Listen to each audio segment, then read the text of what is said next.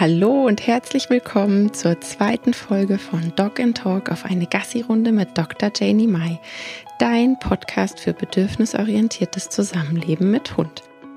Ich freue mich total, dass du wieder eingeschaltet hast und in der heutigen Folge möchte ich darüber sprechen, warum das in der heutigen Zeit eigentlich alles so kompliziert ist. Ich werde immer wieder gefragt, früher war das doch auch alles nicht so aufwendig. Der Hund, der lief halt einfach mit.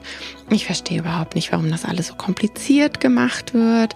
Dieses ganze Hundetraining und früher gab es eben auch das alles nicht. Womit hat das eigentlich was zu tun? Und darüber mag ich in der Podcast-Folge heute sprechen.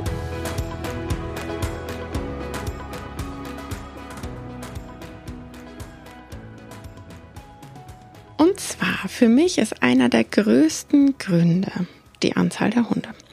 Wenn man sich mal anschaut, dass früher in einem ähm, Wohngebiet tatsächlich vielleicht zwei, drei Hunde gewohnt haben und ich habe wirklich einen Kunden, den habe ich mal zählen lassen, weil bei dem war das ganz genauso. Er hat dann gesagt, ja, ich hatte schon immer Hunde und es gab noch nie so Probleme wie mit diesem Hund und ich kann das einfach nicht nachvollziehen.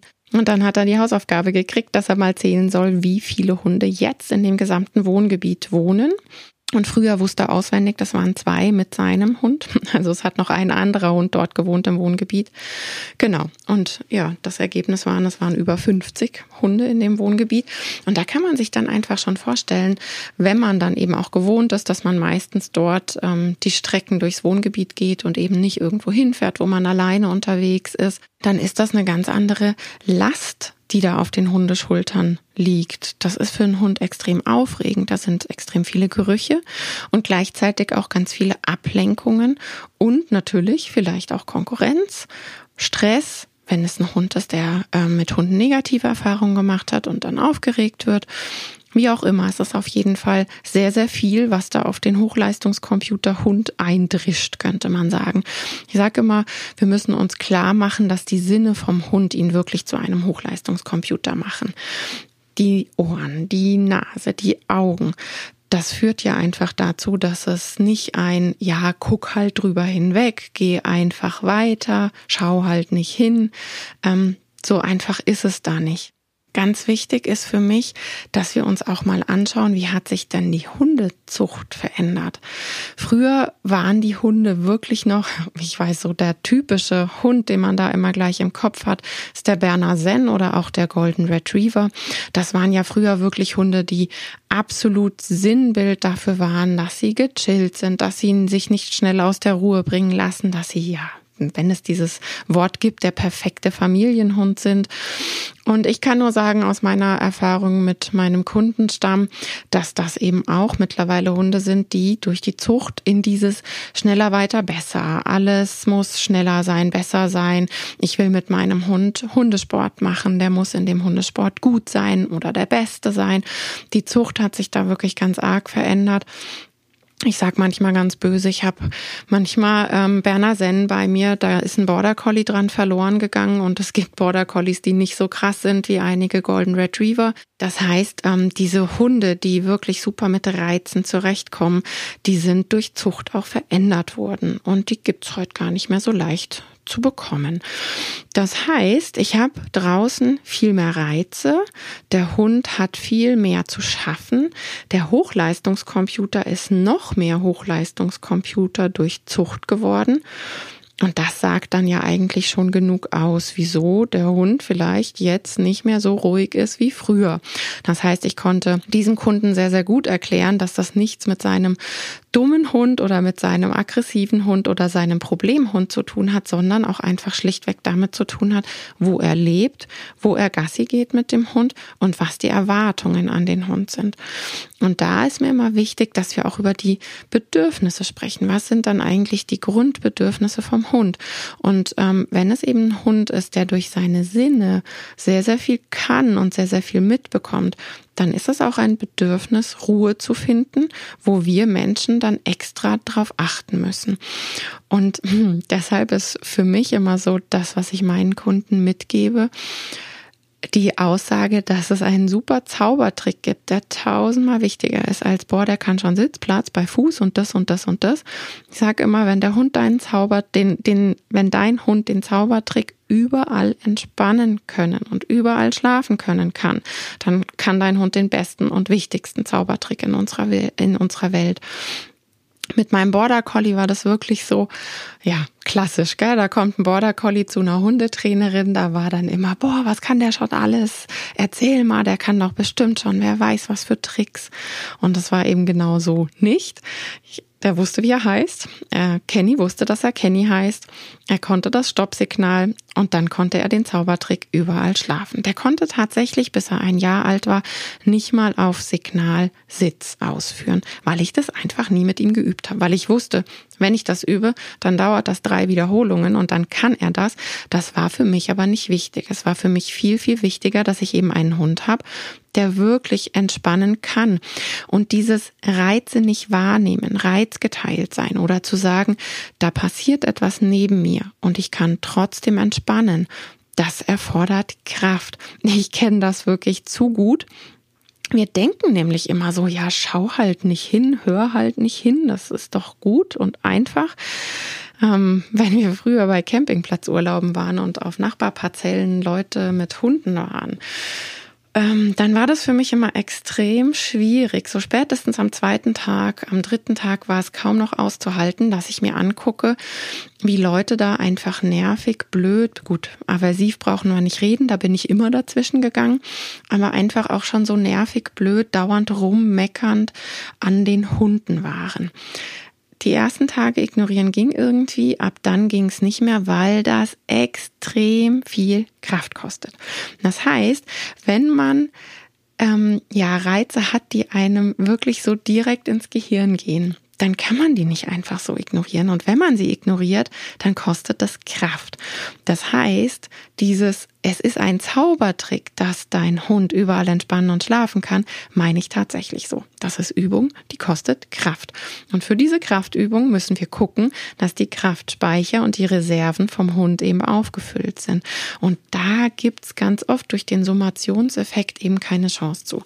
Das heißt, wenn ich jetzt bei meinem Beispiel bleibe, der Hund, der jetzt mit über 50 Hunden sich das Wohngebiet teilt, dann könnt ihr euch vorstellen, wenn der Hund da dreimal am Tag Gassi geht, dann haben wir da nach kürzester Zeit einen Summationseffekt und der Hund schafft es gar nicht mehr runterzufahren und ähm, wirklich ein Level zu bekommen, wo er sagen kann, ach ja, komm, da gehe ich jetzt mal dran vorbei, ohne drauf zu reagieren.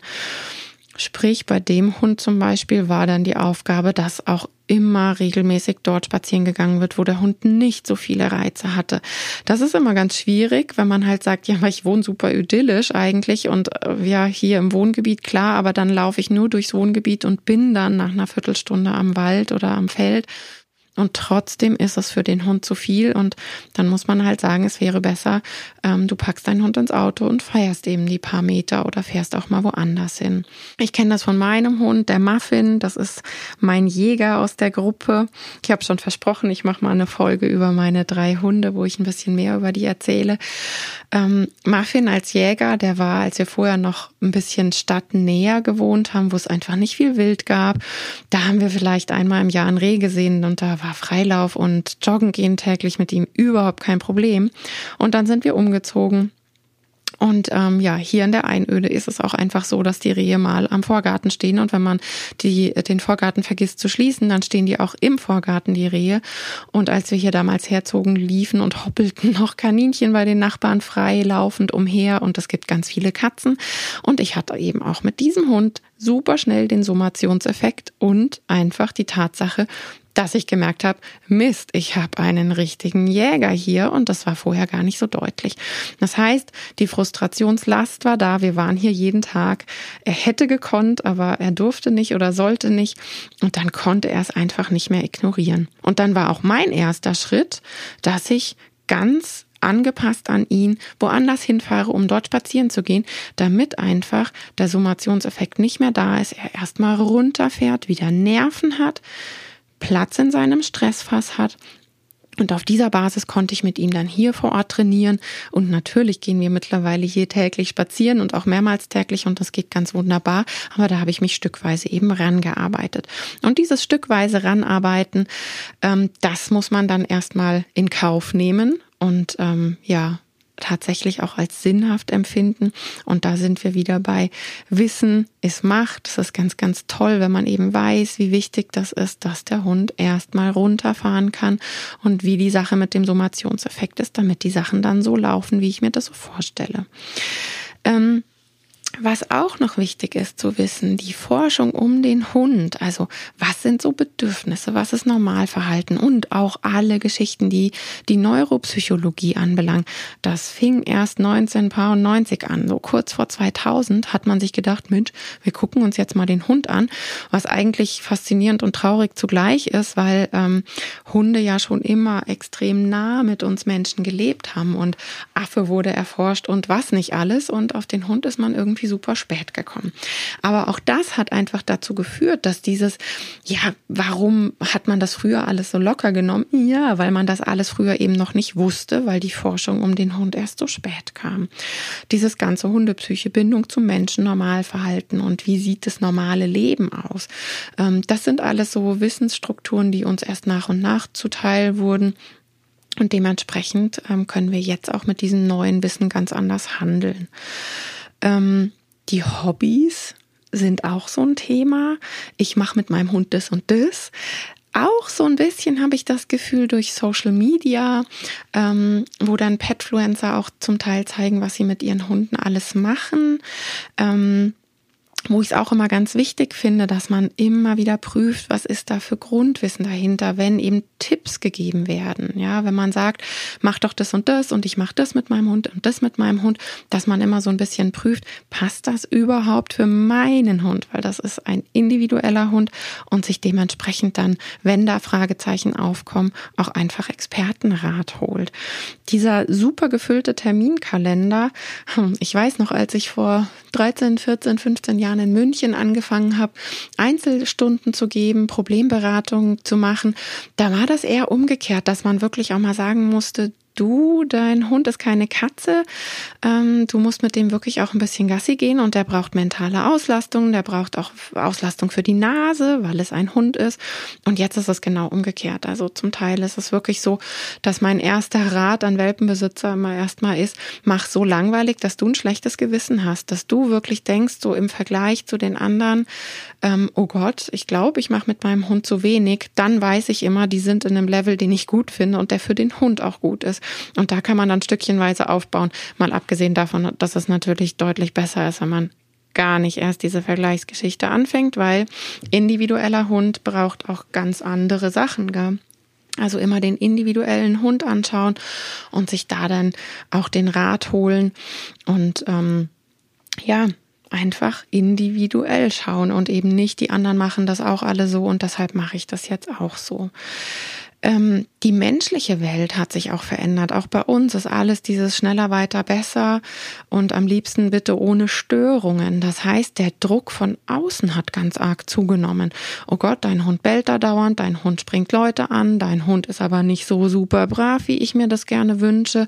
Und dann kommt dieser Druck von außen, den man dann ja an seinen Hund weitergibt, gibt, wie das immer so ist. Gell? Mit dem Druck selber ähm, möchte man ja auch nicht zurück zurechtkommen. Ähm, Deshalb hier auch wieder mein Tipp: Lasst euch da von außen bitte nichts erzählen, schaut ganz individuell.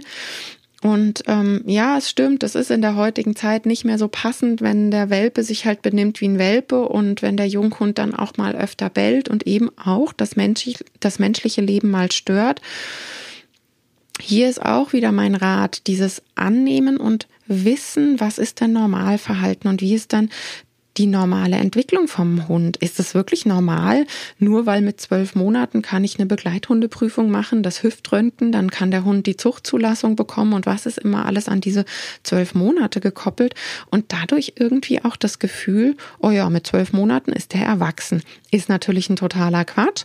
Mit zwölf Monaten ist der Hund nicht erwachsen, da steckt der volle Luzi in der Pubertät und ist eben weit ab von verlässlich. Ja, ähm, und eben auch weit ab von, der muss super brav sein und sollte super brav sein, mal abgesehen davon, dass ich das einfach extrem schade finde, dass von allen erwartet wird, dass unser schneller, weiter, besser Leben und bloß ohne Störung und da darf keiner laut sein und sich keiner irgendwie daneben benehmen. Ich sage immer ganz böse zum Lachen in den Keller gehen.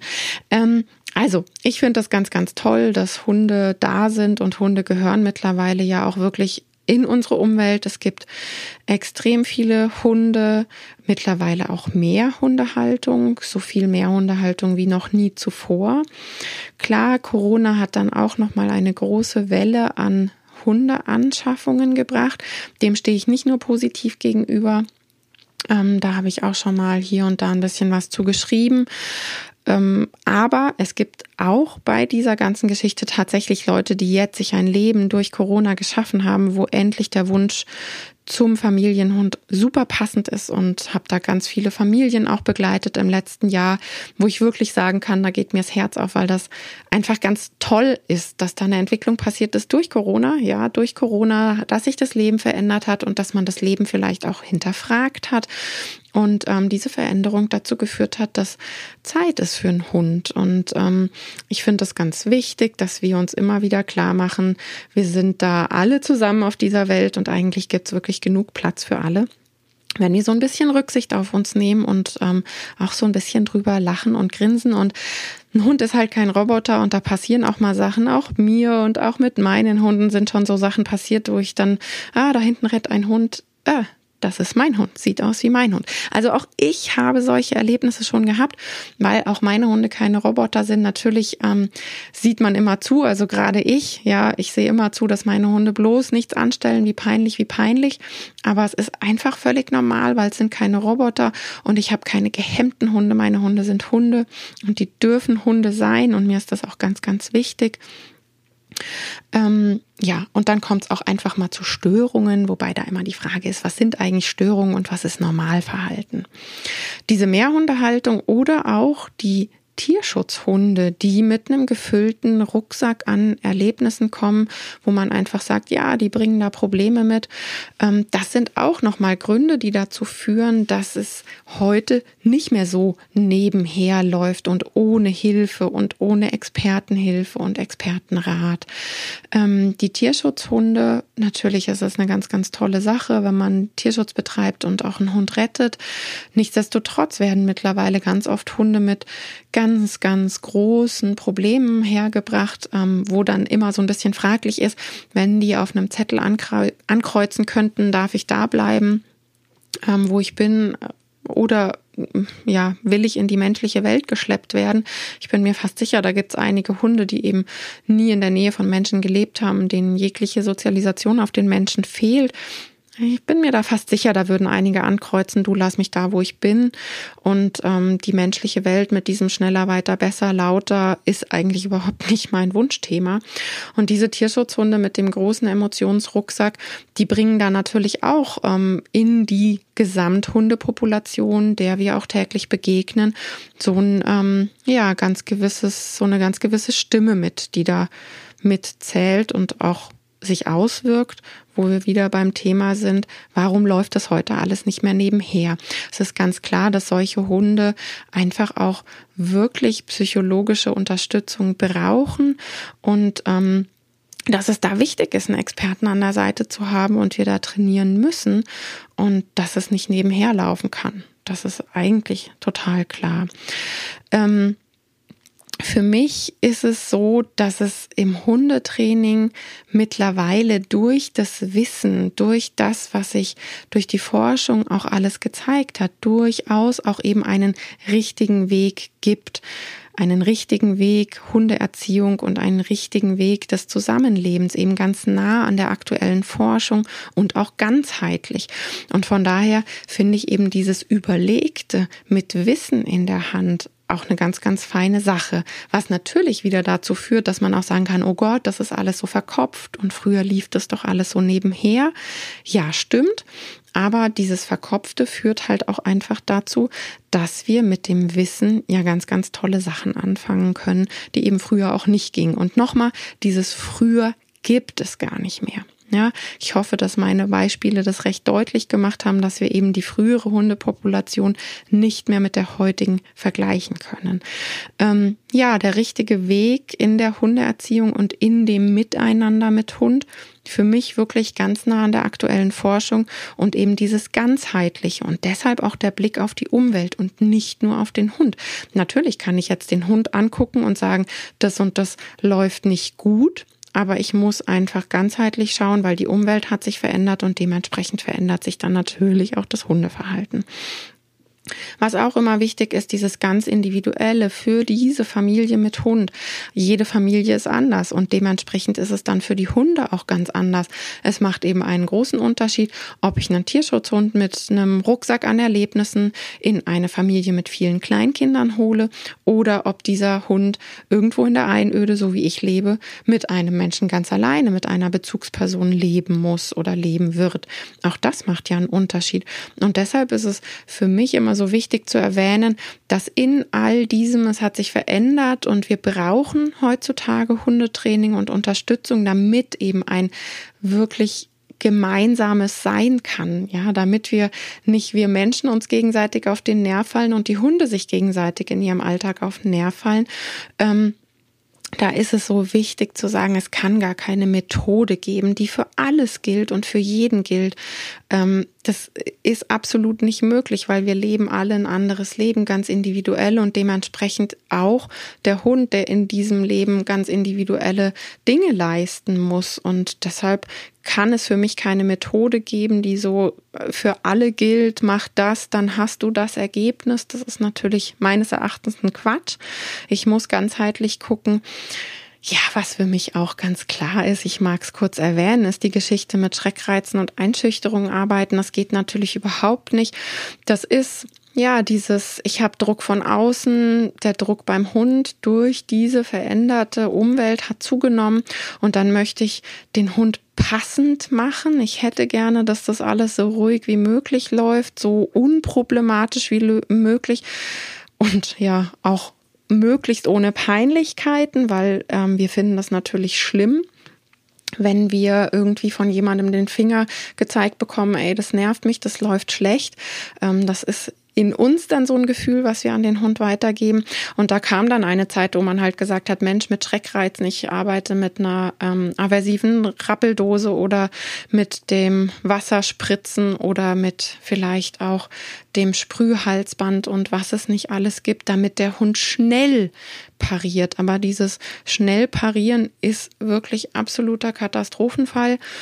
Ähm, ich sage immer, man bastelt sich da so eine unterirdische Atombombe denn der Hund hat ja dann immer noch seine Ängste und Unsicherheiten. Er hat ja nicht verstanden und schon gar nicht eine Veränderung seiner Emotionen erfahren. Ja, also er findet den Reiz, den er da vorher erschreckend, erschreckend fand und ängstigend fand, weshalb er gekläfft hat oder in die Leine gesprungen ist oder oder ähm, eben störe für den Mensch störendes Verhalten gezeigt hat den Reiz findet der Hund immer noch stressend. Und das Einzige, was dabei passiert, ist, dass der Hund dann Angst hat vor diesem Schreckreiz. Der kommt, weil Hunde können super gute Schnittmengen bilden. Das heißt, der Hund hat sehr schnell verstanden, Mensch, wenn dieser Reiz kommt und ich in der Nähe meines Menschen bin, dann bekomme ich noch mehr Stress und dann erschreckt es mich noch mehr. Und diese Einschüchterung führt dann nur dazu, dass es sich unter der Oberfläche ansammelt und in irgendeiner Situation knallt einem das so richtig mit Schmackes um die Ohren. Da gibt's verschiedene Bilder, die gezeichnet werden, um das zu verdeutlichen. Ich sage immer, man stellt einen Topf mit Wasser gefüllt auf die Herdplatte, stellt die Herdplatte auf zwölf und wenn das Wasser so richtig überkocht, dann drückt man den Topfdeckel oben drauf. Es gibt auch das Bild, dass man sagt, man drückt einen Luftballon unter Wasser und ähm, wenn man dann den Druck eben mal ein bisschen nachlässt oder auch mal kurzfristig nicht aufpasst, dann knallt einem der Luftballon oder eben der Topfdeckel um die Ohren und so kann man sich da so ein bisschen ein Bild vorstellen, warum Schreckreize und Einschüchterungen eben nicht der richtige Weg waren, ähm, um zu sagen, Mensch, irgendwie ist jetzt das Leben nicht mehr so locker mit Hund wie früher und jetzt probieren wir mal diese Methode. Das hat eben nicht funktioniert und ist ein ja, sollte man auf keinen Fall machen. Wir machen das heutzutage ganzheitlich ich gehe eben auch nicht in dieses extreme Trainieren, sage ich immer, wo man dem Hund sagt, einatmen, ausatmen, einatmen, ausatmen, wo dem Hund jeder Schritt vorgebetet wird. Auch das führt dazu über natürlich im ersten Sinne eine positive Art und Weise. Dennoch führt es dazu, dass der Hund nicht Hund ist und seinen hundlichen Bedürfnissen nachgeht. Ähm, genau, also da gehen wir mit Sicherheit nochmal, da habe ich auch ähm, Kolleginnen eingeladen, dass wir mal in die Thematik gehen, verschiedene Trainingsmethoden. Ich finde, da kann man ganz, ganz lange drüber sprechen. Da werde ich mal eine eigene Folge drüber machen. Aber hier schon mal in Kürze das angeschnitten, weil das für mich einfach zu dieser Folge dazugehört, wenn die Frage im Raum steht, ja, aber früher lief das doch auch alles so easy und warum braucht es dann jetzt alles dieses verkopfte Hundetraining und so weiter und so fort.